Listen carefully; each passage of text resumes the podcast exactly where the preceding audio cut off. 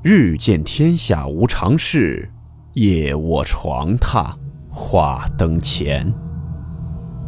欢迎来到木鱼鬼话。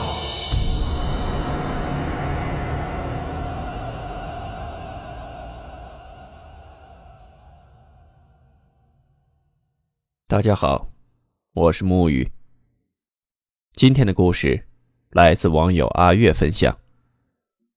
故事名称：在家消失的爷爷。温馨提示：本故事含有未经证实的内容和边缘化知识，部分内容超出普遍认知。如感到太过冲击自己的主观认知，请大家当做故事，理性收听。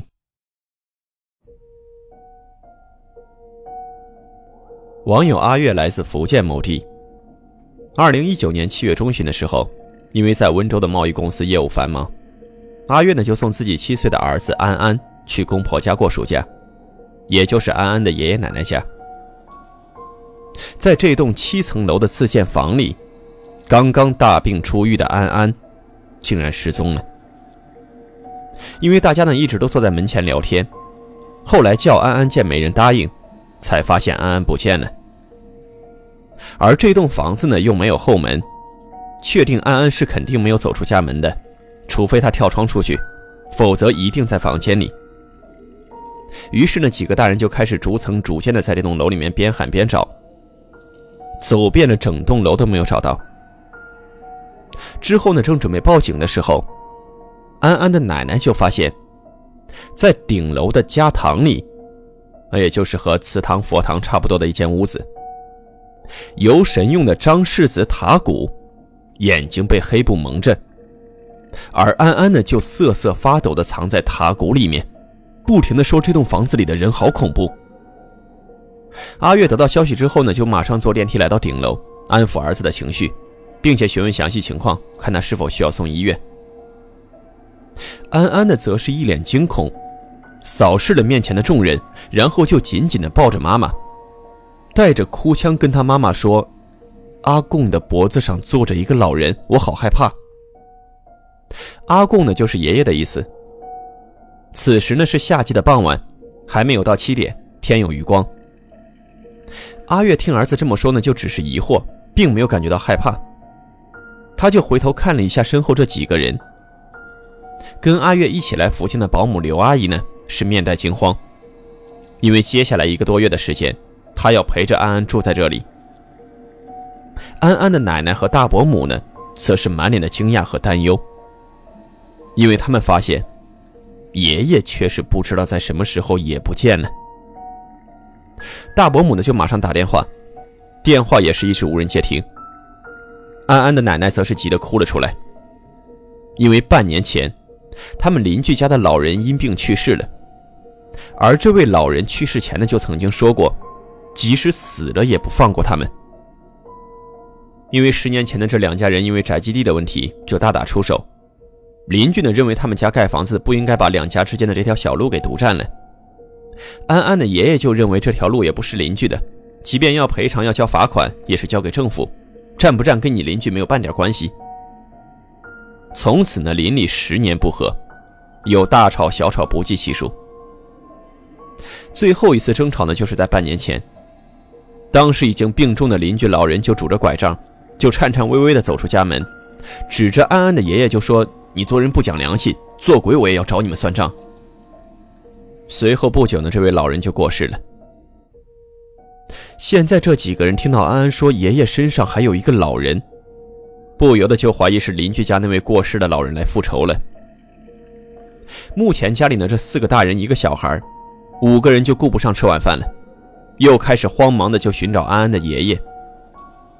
同时呢，安安的大伯母也联系了附近村子里一个有名的先生，并且呢还让远在印尼的老公，也就是安安的大伯打电话给辖区的所长报警。因为安安的爷爷平常身体呢很健康，并没有什么阿尔兹海默症之类的疾病。现在呢也只是两三个小时联系不上而已，所以两边的回复呢都是最快明天才能赶到现场。所以今天晚上。只能由他们自行寻找。于是呢，几个人就商量解决办法，就是保姆刘姨守在一楼的大门前，大伯母呢去查监控，阿月呢则是带着安安和奶奶一起从七楼开始向下逐层寻找。如果全部找完，确认爷爷不在房间里，那就扩大范围，发动全村一起帮忙寻找。这次的搜寻呢就更加仔细了，就把床底呀、衣柜啊、大一点的纸箱啊都要打开看一下。可是进展并不顺利。七楼呢是家堂，六楼呢是备用房，都是一些杂物，每一处可能放得下人的地方都找完了，没有任何发现。直到在第五层，也就是阿月他们卧室的衣柜里，找到了爷爷的手机。可是除此之外呢，整个房间翻遍也没有爷爷的踪迹。奶奶呢就拿着爷爷的手机，坐在地上就开始哭，边哭就边喊，说认为爷爷一定是被害了。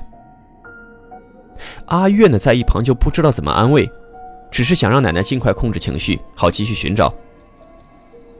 可是。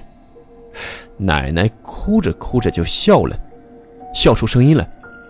她说：“她想到了，拉着阿月就要往顶楼上面去。”而就在此时，安安却一把拉住了阿月的衣角。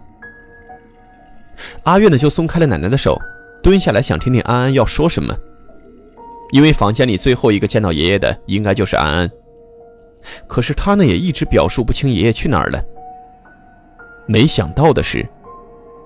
安安却凑到阿月的耳边，小声说：“现在那个老人就骑在奶奶的脖子上。”这一下，阿月是惊出一身冷汗。难道奶奶已经不是奶奶，想要骗我们去楼顶害我们吗？可是也不能让安安的奶奶出事啊！阿月就一把拉住奶奶说：“你不能上去，我不让你走。”奶奶呢就气急败坏，握紧拳头就开始砸阿月。说：“你给我放手，我要去顶楼。”这肯定是年轻人的力气大呀，奶奶就挣脱不了，一直就这么砸呀砸呀，就青筋冒起，一直砸。这个时候呢，阿月突然就看见奶奶的脖子就开始流血了，没有伤口，但是血呢就是哗哗的流，吓得就马上松了手。奶奶呢也是突然失衡，就摔倒在地。阿月呢，就马上去拿各种衣服啊、布条啊，去帮奶奶的脖子包扎。可是无论缠了多少条，无论包扎的有多紧，血都还是一直在流。这时呢，安安也不知道在哪儿学的，就跟阿月说：“说你别把奶奶放在地上，把她抱高一点，血就少流一点。”于是果然奏效了，那血就慢慢止住了。阿月也冷静了不少，马上就想打电话叫幺二零。可是这一摸电话想起来，刚才在找安安的时候，手机放在七楼家堂的供桌上了。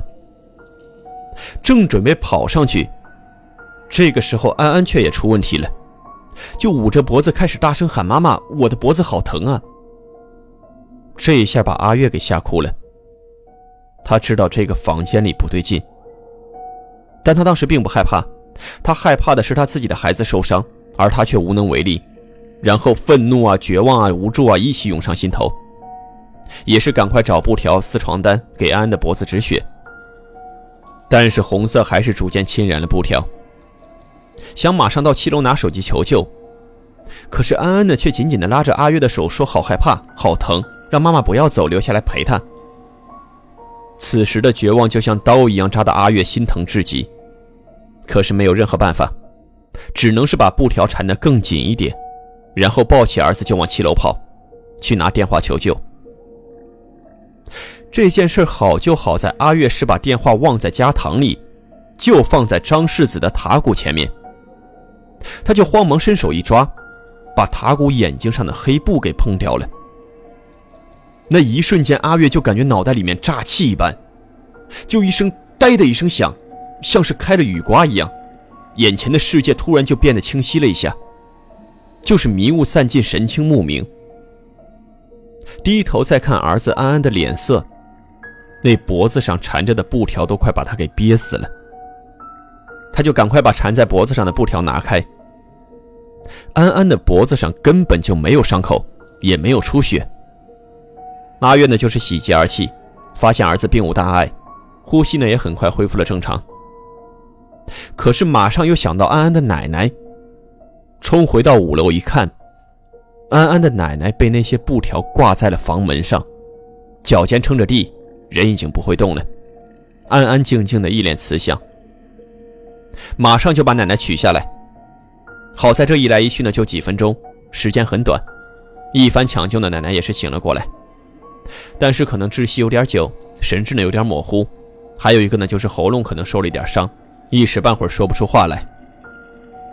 但是事情并没有结束，安安的爷爷还没有找到，还有这一切到底是什么原因？冤有头债有主，如果是隔壁的老人，那为什么攻击目标里面还有安安呢？过了一会儿，大概是晚上九点多钟的时候。邻居这个时候就匆匆忙忙的过来敲门，说安安的爷爷在他们家顶楼五楼的花坛里面昏迷不醒，赶快让过去看一看。最后呢是救护车来把人拖走到医院检查，安安的爷爷并没有生命危险，是脑震荡，身体呢也有一些部分骨折。他从自家的七楼掉到了邻居家的五楼，可能是意外，好在呢是落在了花坛上。可是爷爷醒过来却说：“这不是意外，是安安让他到顶楼，先是让他把张世子的眼睛蒙上，又让他到顶楼的栏杆边上。最后呢，爷爷就感觉自己后背被一双很有力的手推了一下，然后就掉了下去。掉下去的一瞬间，他看到背后只有七岁的安安。现在安安就站在病床的旁边。”一脸茫然，表示一无所知。直到第二天呢，家里来了一位自称吕山三奶传人的老乡，语气严厉的就质问安安的奶奶。这个时候，阿月才从安安奶奶口中听到了一个关于自己丈夫林先生的往事。就在阿月和林先生相亲认识的前一年，林先生呢有一位大学就在一起的女友，可是林先生爸妈呢并不喜欢这位女友。因为当时林先生两个哥哥都是在国外已经混得风生水起，林家呢也算是比较富裕的，在当地也算是排得上名号。这个女朋友家呢就是家境普普通通，还有两个弟弟在读书，就是门不当户不对，所以父母就要拆散林先生他们，还把他们两个人呢赶出家门。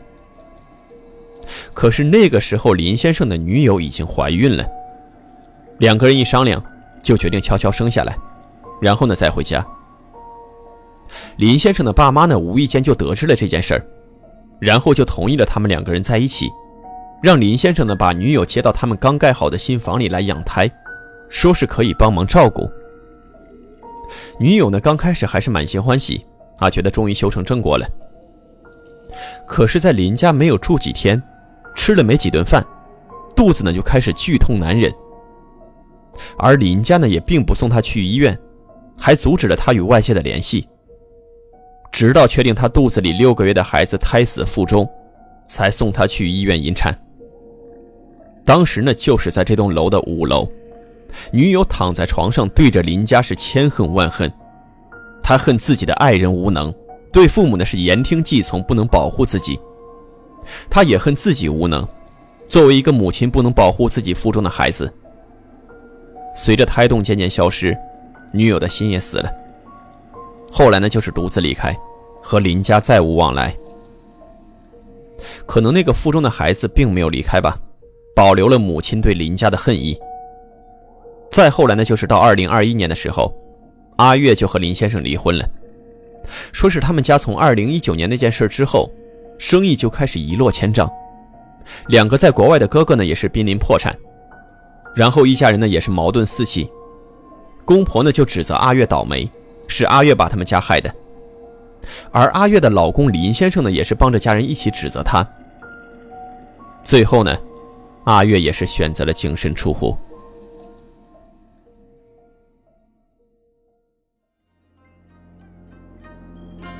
好了，我们今天的故事到此结束，祝你好梦，我们明晚见。